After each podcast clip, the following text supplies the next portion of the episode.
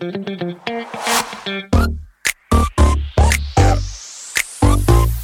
it.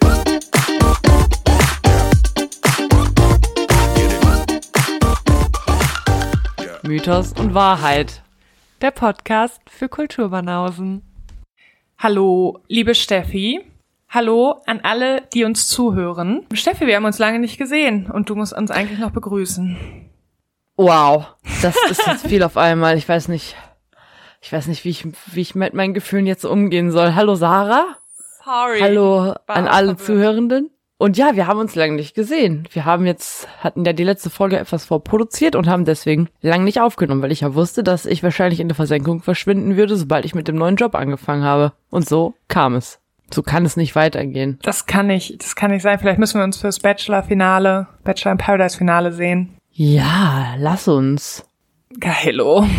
Ich kann Montag und Dienstag. Ich kann Dienstag. Geil. schreibe ich direkt in meinen Kalender. Ich bin mir heute ziemlich sicher, dass wir nicht denselben Song haben. Es kann nicht sein. Und wenn, wenn es der Fall ist, dann muss diese Kategorie aufhören. Meiner ist von 2003. Okay.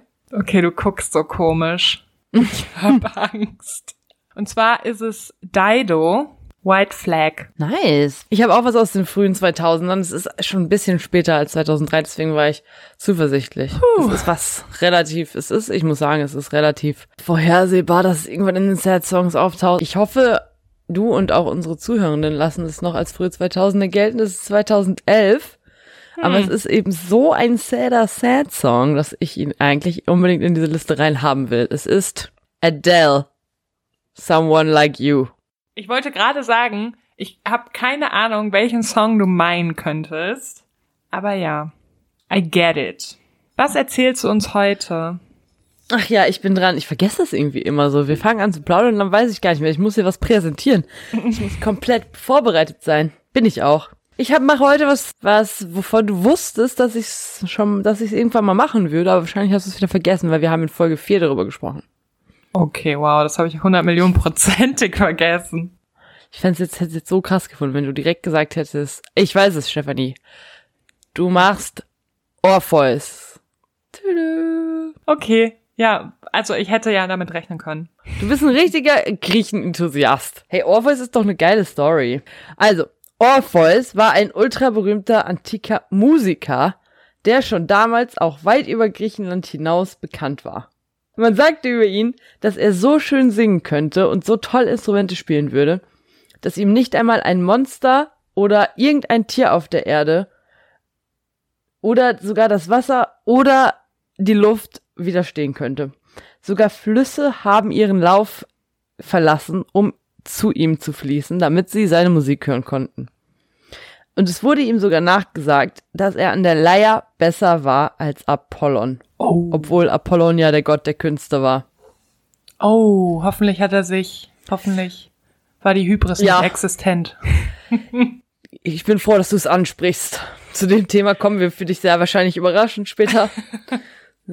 also das, man muss jetzt allerdings sagen, die Herkunft von ihm ist väterlicherseits umstritten. Sehr wahrscheinlich war sein Vater aber tatsächlich auch Apollon selbst.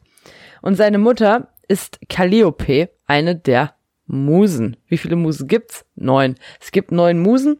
Niemand weiß ganz genau, kann neun Musen auf einmal aufzählen, oder kannst du? Nein, kann ich nicht. Niemand kann das. Also, ich werde jetzt hier auch nicht alle vorstellen, aber es gibt halt in Griechenland, es gibt sozusagen sogenannte olympische neun Musen. Und das sind pro Kunstrichtung oder pro, ja, pro Kreativitätsgebiet halt eine Muse, die haben verschiedene Namen. Die wohnen alle zusammen auf einem kleinen Berg und eine von diesen Musen, nämlich die Muse der epischen Dichtung, Calliope eben, war die Mutter von Orpheus und mit, mit Apollon, dem Gott der Künste, hat sie zusammen ein Kind gekriegt. Da kann man sich vorstellen, dieses Kind hat eine gewisse Begabung. Alles andere wäre sehr enttäuschend für die Eltern gewesen. Und jetzt ist es natürlich so, der hat nicht nur schon eine Begabung in die Wiege gelegt gekriegt, sondern er wächst jetzt auch bei den neuen Musen auf. Und ich meine, das sagt schon alles. Die meisten Künstler haben halt eine Muse und Orpheus wächst bei allen neun Musen gleichzeitig auf. Und er wird immer besser in allen Künsten. Und je besser er wird, desto schlauer verhält er sich sozusagen. Er macht nämlich, als er on top von seinen Fähigkeiten ist, einen großen Fehler nicht. Und das dum, ist, Dum, dum. Ja. er gibt nicht mit seinem Können an, dass er besser wäre als Apollon und er fordert auch keinen Gott zu irgendeinem Wettkampf heraus, was wahrscheinlich für ein sehr tragisches Schicksal gesorgt hätte. Man muss jetzt leider sagen, er hat trotzdem ein tragisches Schicksal, aber nicht, weil er in irgendeiner Form Hybris an den Start gebracht hat, was man ja eigentlich mal höhenflugmäßig hätte von ihm erwarten können. Ich meine, sogar Sarah Ich mein- und ich haben Hybris an den Start gebracht. True. Und wenn einer es dürfte, dann ja wohl er. Ja, Oder? Verschwur. Ja, Ja. Aber statt dass er anfängt anzugeben, seinen Instagram-Account die ganze Zeit nur mit Fotos von selbst voll zu machen, spielt er seine Lyra, das ist übrigens sowas ähnliches wie eine Gitarre, das ist halt so ein Zupf, so ein Seiteninstrument, spielt den ganzen Tag seine Lyra und verzaubert alle Lebewesen. Und in seinen Song geht es immer darum, wie schön die Welt ist, wie schön sein Leben ist, wie glorreich die Liebe, sowas. Orpheus war nämlich einfach ein richtig netter Typ. Richtig netter, zufriedener Junge. Äh, Der geht sogar mit auf die Argo. Wir haben ja schon mal über die Argonauten gesprochen und irgendwann machen wir wahrscheinlich mal eine fünfstündige Folge, wo es um Jason und das goldene Vlies geht. Und mit wir meinst du dich. Sag Fünffach, so. Doppel, Doppel-Fünffach Folge. Jason und die Argonauten. Ja, Orpheus ist auf jeden Fall mit auf dem Schiff unterwegs.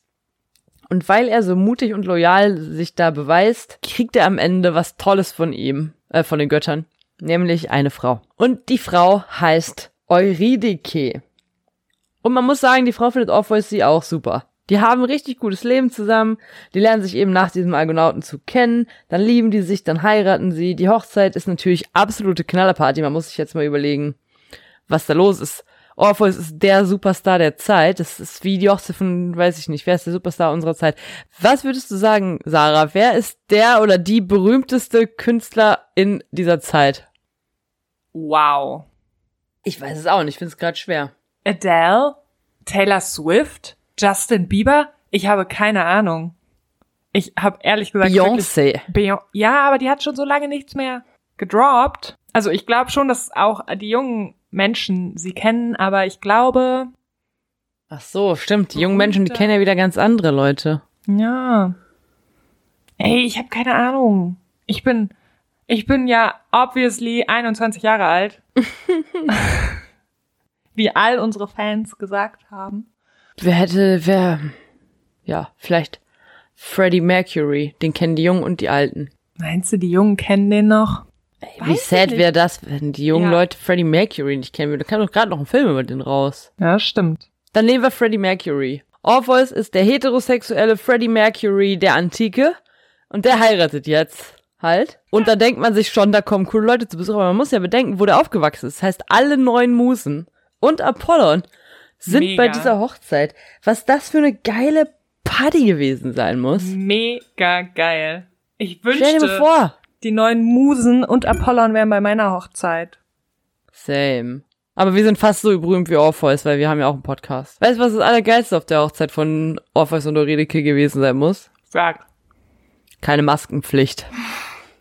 War auch nicht 2G plus, nix. Die mussten da gar, keiner musste seinen Ausweis mitbringen. Keiner brauchte sein Handy mit vollem Akku. Niemand Keine musste in der Schlange stehen. Ey, ich war ja, musste. ich war ja heute bei Ikea, ne? Und dann wollte ich ganz schnell dann, also ich war heute dreimal bei Ikea für unsere Zuhörenden, ich habe das Sarah vorhin schon erzählt, und bei, beim dritten Mal wollte ich wirklich nur einmal ganz schnell in dieses Warenlager da unten flitzen und so ein Bett aus dem Regal holen, weil ich schon wusste, wo das ist. Und dann wollte ich, und man kann ja nicht einfach da rein. Vor allen Dingen früher hätte ich mich einfach durch den Ausgang reingesneakt, aber das geht ja heute nicht mehr wegen Corona. Ja. So, da bin ich da rein in Godorf. Da muss man ja wirklich dann erst so eine fette Treppe hoch, dann kann man ja wenigstens noch abkürzen da, aber man muss halt durch die gesamte untere Abteilung. Ja, und dann war da halt eine Riesenschlange. An vier Sch- Tischen standen die. Und schon draußen stand, hier wird 2G überprüft. Alter, und da waren echt Leute, die mussten, die kamen dran und dann wussten die nicht, was abgeht. Und dann wurden, die wurde denen gesagt, ja, können Sie mal Ihre Impfung zeigen? Und haben die so getan, als wüssten die nicht, dass die jetzt hier in der Reihe gestanden hätten, um ihre scheiß Impfung zu zeigen. Und dann haben die da ewig ihr Handy rausgesucht und dann mussten die ihren Ausweis zeigen. Und dann haben die da angefangen rumzudiskutieren. Sie hätten ihren Ausweis nicht dabei. Was denken die denn, wofür die in der Schlange stehen? Snacks umsonst oder was? Was denken die, was los ist? Was, wie weltfremd kann man denn sein? Ich hasse kann man die- Menschen so sehr. Wie kann man dann auch den Flow so aufhalten? So, man, man weiß doch, alle stehen in dieser Schlange. Jeder Ist vor so, dir, halt jeder nach dir hat sein Handy und einfach. einen scheiß Ausweis in der Hand. Was glaubst du, warum die das machen? Es gibt einen fucking Grund dafür.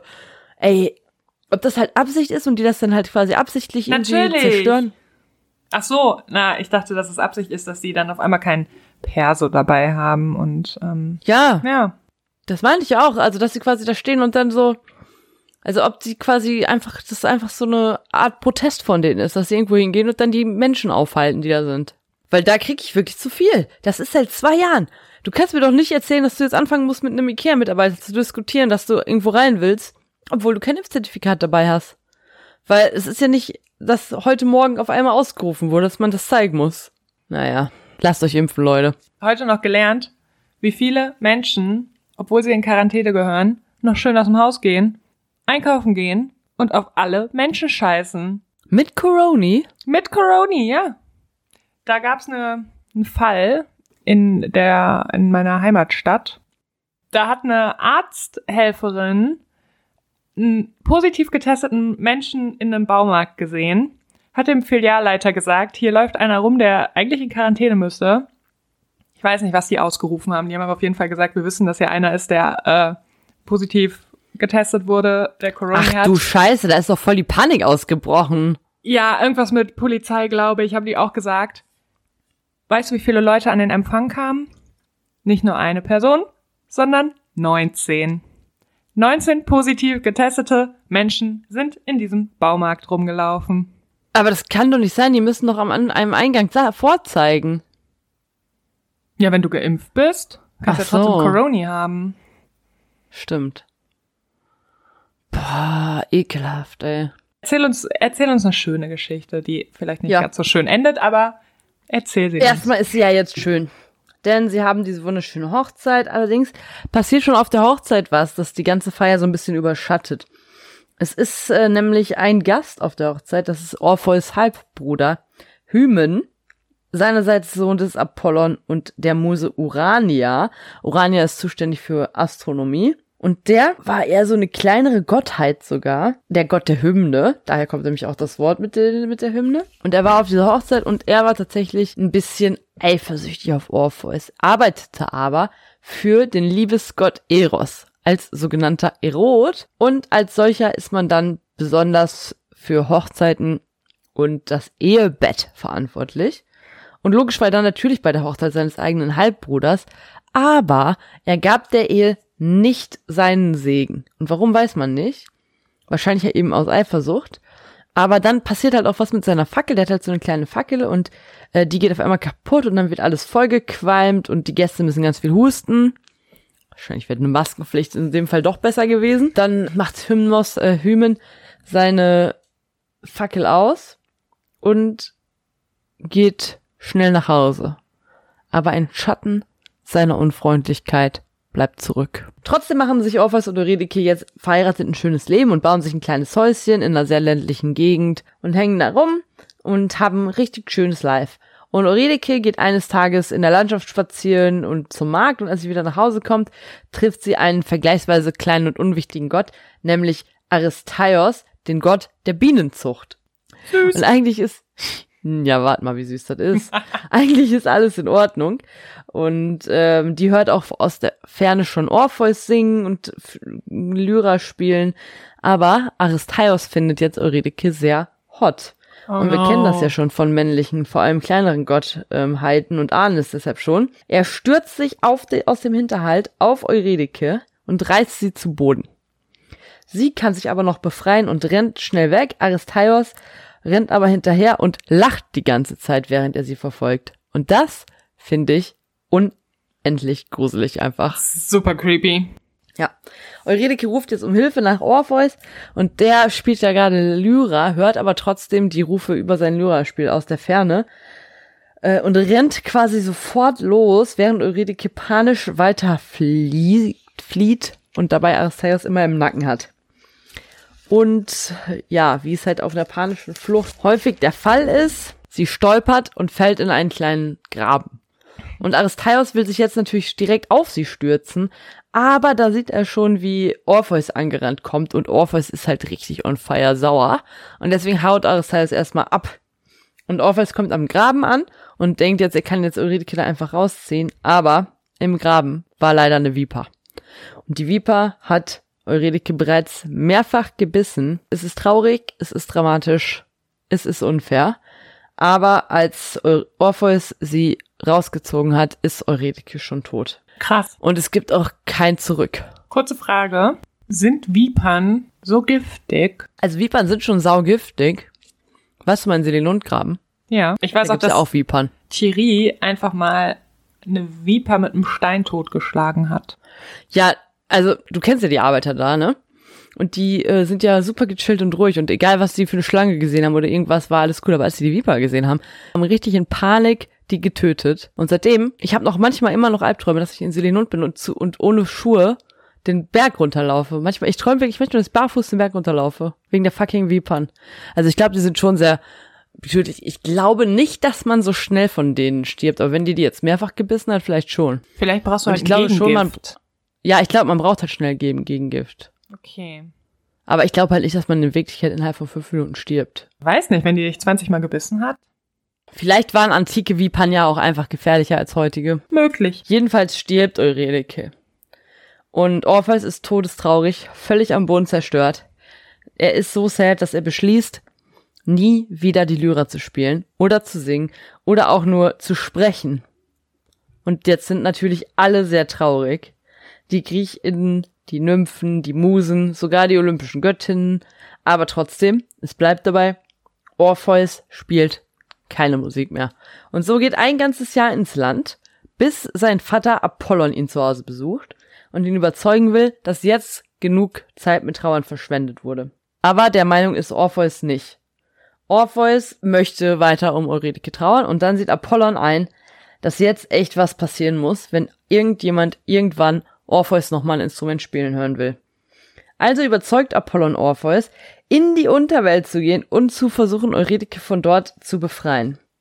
Orpheus ist aber skeptisch, also da kannst du nicht einfach sagen, so, heute fahre ich mal in die Unterwelt, hol jemand zurück. Der einzige Mensch, Halbmensch, Halbgott, der es je geschafft hat, unbeschadet in den Hades zu gehen und wieder zurückzukommen, war Herakles.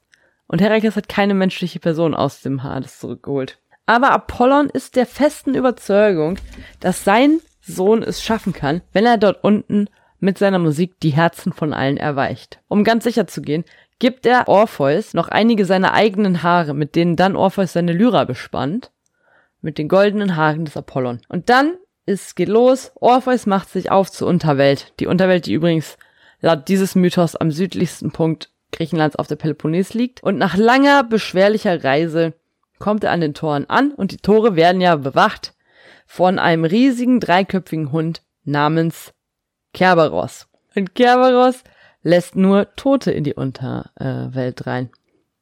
Side Fact, sogar die Toten müssen ihm noch einen Snack geben, damit sie vorbeikommen können. Orpheus spielt jetzt Kerberos ein Lied vor und äh, wie wir es von dreiköpfigen Hunden aus Harry Potter kennen, Kerberos findet das ganz toll und pennt sofort ein und so kann Orpheus über ihn drüber klettern und in die Unterwelt reingehen. Und dann geht er einen ganz langen, dunklen Tunnel entlang, bis es nicht mehr weitergeht. Da ist er am Fluss Styx angekommen. Und hier wartet schon Charon, der Fährmann, auf ihn und will seinen Lohn für die Bootsüberfahrt kassieren, merkt aber, als er seine Hand schon ausstreckt, dass Orpheus ja gar nicht tot ist und wird richtig sauer. Und natürlich, was macht Orpheus? Stimmt einen Song an und singt darüber, wie unterbewertet und missverstanden Fährmänner sind. Das gewinnt Charons Herz und Charon setzt Orpheus umsonst über den Styx, Styx und der geht dann weiter direkt in den Palast von Hades und Persephone. Bevor er aber zu diesen Endgegnern gelangt, muss er nach einem, muss er quasi noch ein weiteres Level meistern. Und zwar muss er mit den drei Richtern der Unterwelt reden, die bereits laut fluchen, dass ein Sterblicher es geschafft hat, in den Palast zu kommen. Die wollen dann sogar direkt Thanatos holen, damit Orpheus Leben dann auch beendet wird. Aber Orpheus kann auch sie mit seiner Musik um den Finger wickeln. Und dann sind auch in dem ganzen Palast so ganz viele Unterweltgule und Geister und so. Und die fangen alle an zu tanzen und zu singen und haben eigentlich voll die gute Zeit. auf einmal in der Unterwelt. Wer findet das natürlich nicht geil? Hades und Persephone. Die tauchen nämlich jetzt auch super wütend auf, kommen ums Eck und alle hören auf zu tanzen. Und Orpheus erklärt jetzt Hades ganz ausführlich, obwohl der ihn wiederum überhaupt nicht ernst zu nehmen scheint, warum er da ist. Und erst weigern sich dann Hades und Persephone seine Musik zu hören, aber dann gehen sie den Deal ein. Sollte Orpheus ihre Herzen mit der Musik berühren, darf er Eurydike mitnehmen. Wenn nicht, wird er schlimmer bestraft als Ixion, Sisyphos und Tantalos zusammen. Da ist jetzt Pressure am Start und jetzt wird auch Eurydikes Geist geholt und sie guckt zu und Orpheus stimmt sein Lied an. Und zwar das schönste und beste Lied, das er je gespielt hat. Und es geht um Liebe. Und auch Hades und Persephone fühlen sich durch den Song an ihre Liebe zueinander erinnert. Und er schafft es tatsächlich, die beiden obersten Gottheiten der Unterwelt zu erreichen. Orpheus und Eurydike dürfen zusammen die Unterwelt verlassen. Eurydike verwandelt sich halt wieder in Menschen, sie umarmen sich, sie freuen sich und als Hades dann sieht, wie glücklich sie sind, findet er das dann doch nicht mehr so geil und kann es nicht mehr so gut haben, dass er jetzt einen von seinen Toten verliert. Darum sagt er zu Orpheus, dass er und Eurydike jetzt zwar gehen dürfen, dass er aber vorgehen muss und sie ihm immer im Abstand von zehn Metern folgen wird. Was aber Orpheus auf gar keinen Fall tun darf, ist sich umdrehen oder auch nur kurz zurückblicken zu Eurydike, weil Orpheus, äh, weil, weil Hades will, dass er sein Vertrauen zu Hades beweist und ihn damit ehrt. Na gut, ist ja an sich erstmal nichts Schweres. Also geht Orpheus los und konzentriert sich natürlich darauf, immer nur nach vorne zu schauen und geht so durch den gesamten Palast und dann eine schier endlos lange Treppe, die un zur Oberwelt hoch. Also es dauert Stunden, diese Treppe hochzugehen. Und er dreht sich die ganze Zeit nicht um, ruft aber zwischendurch ein paar Mal nach Eurydike und sie antwortet ihm dann auch, aber er dreht sich den ganzen Weg keinmal, keinmal um. Und dann sind sie auch nur noch ein paar Meter vom Ziel entfernt. Er spürt eine frische Brise, er sieht schon das Licht und als er endlich oben ist, rennt er ganz schnell zehn Meter nach vorne, damit er sich endlich umdrehen kann und dann dreht er sich auch um Dummerweise war er aber zu schnell gerannt, diese zehn Schritte für Eurydike. Und Eurydike ist noch mit einem Fuß im Hades und verwandelt sich sofort zurück in einen Geist und wird von der Unterwelt zurückgezogen. Und als Orpheus hinterher herrennt, um sie wieder zurückzuholen, schließen sich die Tore und egal was er tut, er kann nicht mehr rein. Er hat Eurydike für immer verloren. Sad. Das ist so sad. Und Danach war ja auch Orpheus nie mehr derselbe. Nach Jahren der Trauer fing er zwar wieder an mit Musik, aber er liebte nie wieder eine Frau und hatte nur sporadischen Sex mit ein paar jungen thrakischen Männern. Das wiederum machte die thrakischen Frauen so wütend, dass sie immer mit Steinen und Stöckern nach ihm warfen, aber die Steine und Stöcker weigerten sich, Orpheus zu treffen, weil Orpheus ja so schöne Musik gespielt hat. Dummerweise waren diese thrakischen Frauen so eifersüchtig, dass er sie nicht wahrgenommen hat und so haben sich so in ihrer Ehre gekränkt gefühlt dadurch.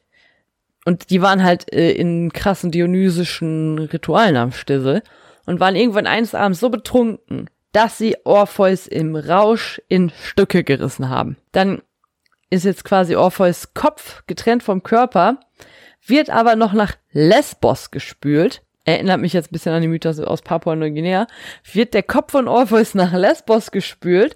Da wird er an Land geholt und bekommt einen Schrein.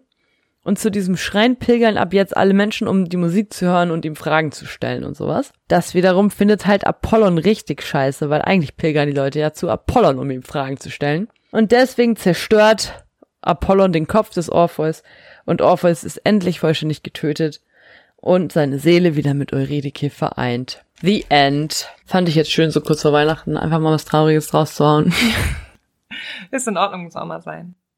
Es geht ja auch um Liebe und am Ende sind sie wieder vereint. Ja, am Ende. Nach wie vielen Jahren? Das weiß man nicht, aber er wurde von besoffenen Weibern zerrissen. Wenn das kein Ende ist. Ich stelle mir die halt auch so vor wie so Mitte 50-jährige Girls aus Van Eyck auf einer äh, Kegeltour.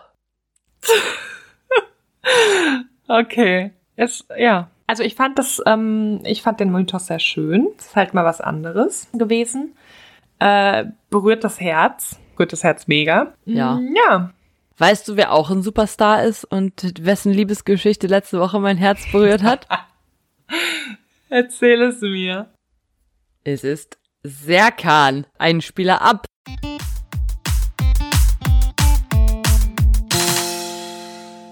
Bachelor in Paradise. Wir haben fälschlicherweise gesagt, dass die nächste Folge, also die Folge, die wir jetzt gesehen haben, das Finale ist.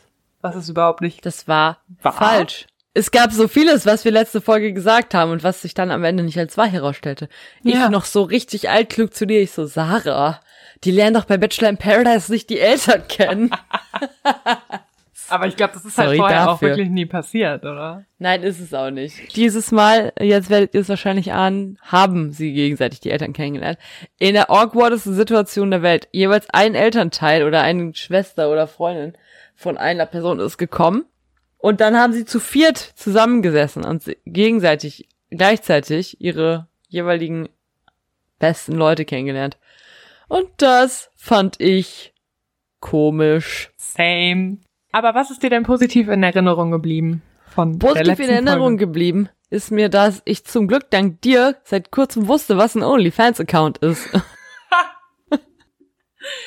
Ja, siehst du? Weil sonst hätte ich richtig lange gebraucht, um zu verstehen, was da abgegangen ist. Weil Samira hat Serkan gestanden, dass sie mal einen OnlyFans-Account hatte, wo sie Leuten ihre Brüste gezeigt hat. Leute haben Geld bezahlt, um Samiras Brüste zu sehen, was auch legitim ist. Wenn das machen will, soll das machen. Okay, toll. Jetzt wollte ich dich nämlich gerade fragen, wie fandst du das? Wie fandst du Serkans Reaktion? Was sagst du dazu? Aber ja, genau mein, meine Antwort. Ich war richtig sauer.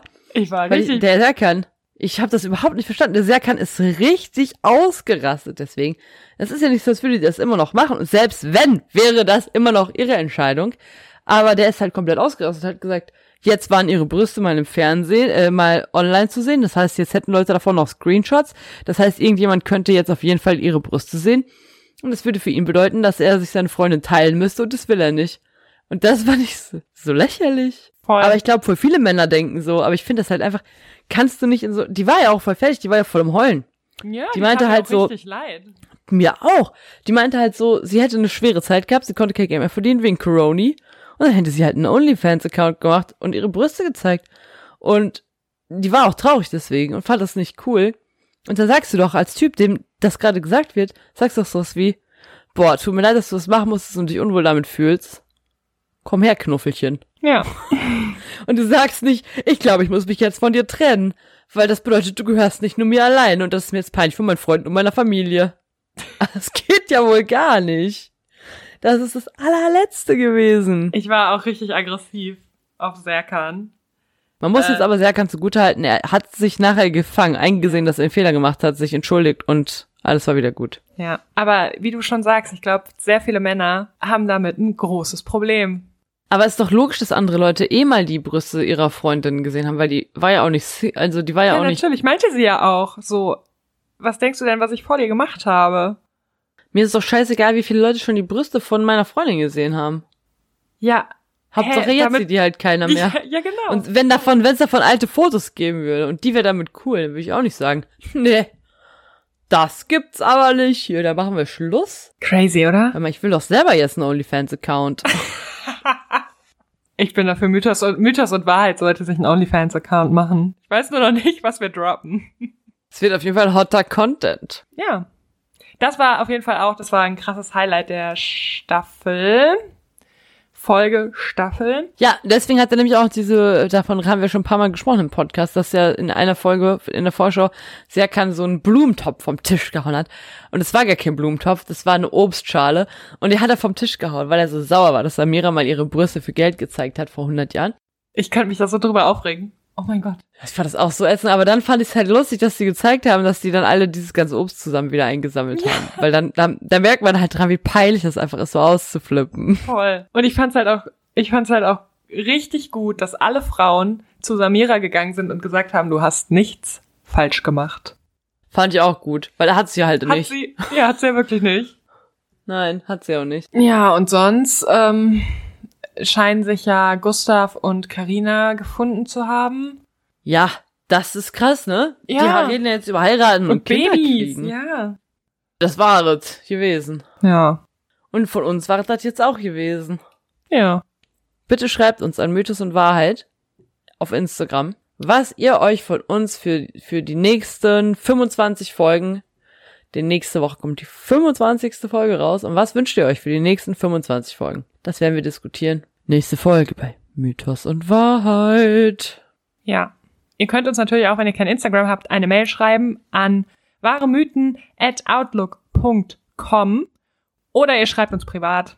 Also, Falls ihr uns kennt. falls ihr unsere Handynummern besitzt. Korrekt. Und ja, schreibt mal eine E-Mail an ähm, wahremythen.outlook.com. Hast du da die E-Mail-Adresse in letzter Zeit mal gecheckt, Sari? Nee, du? Ich mache das jetzt hier live im Podcast. Der Podcast ist ja gar nicht live. Seit ich mein iPad verkauft habe, weiß ich nicht mehr. Ich Komm. sage, da sind zwei ungelesene, na, zwei ist schon Nee. viel. Eine. Mehr? Nee, nee, da kommen uns, da, wir kriegen da so Newsletter Ah. und ähm, da kommen auch unsere Rechnungen von allen Sachen, die wir Apropos. benutzen. Ah ja, du könntest mir das Geld mal überweisen, ne? Hm, Karl, es kann nichts, muss. Aber wäre geil. Aber eigentlich schon. Wie geht nochmal unser Kennwort? Ach, ich weiß es. Herzchen, Sarah, Herzchen, 2003. Zwei ungelesene E-Mails. Deine Canva-Rechnung und Instagram. Erhalte einen Rabatt von 20 Euro. Hä? Wofür? Und gucke ich gleich. Und dann haben wir noch in, im Ordner Sonstige sehr viele Newsletter. Hm, okay. Keine Fanmail. Leider nein. Enttäuscht. Wie spektakulär, dass wir jetzt unsere zwei E-Mails live gecheckt haben. Ja. Also Leute, alles Gute für den vierten Advent. Wenn ihr das mit der Feuerzangenbowle noch nicht gemacht habt, dann wird's jetzt Zeit. Ja. Bleibt gesund. Hört euch den, die ähm, Christmas Songs from Mythos und Wahrheit Playlist an, während ihr die, während ihr Feuerzangenbowle trinkt. Das ist geil. Tschüsschen. Tschüssi. Thank you.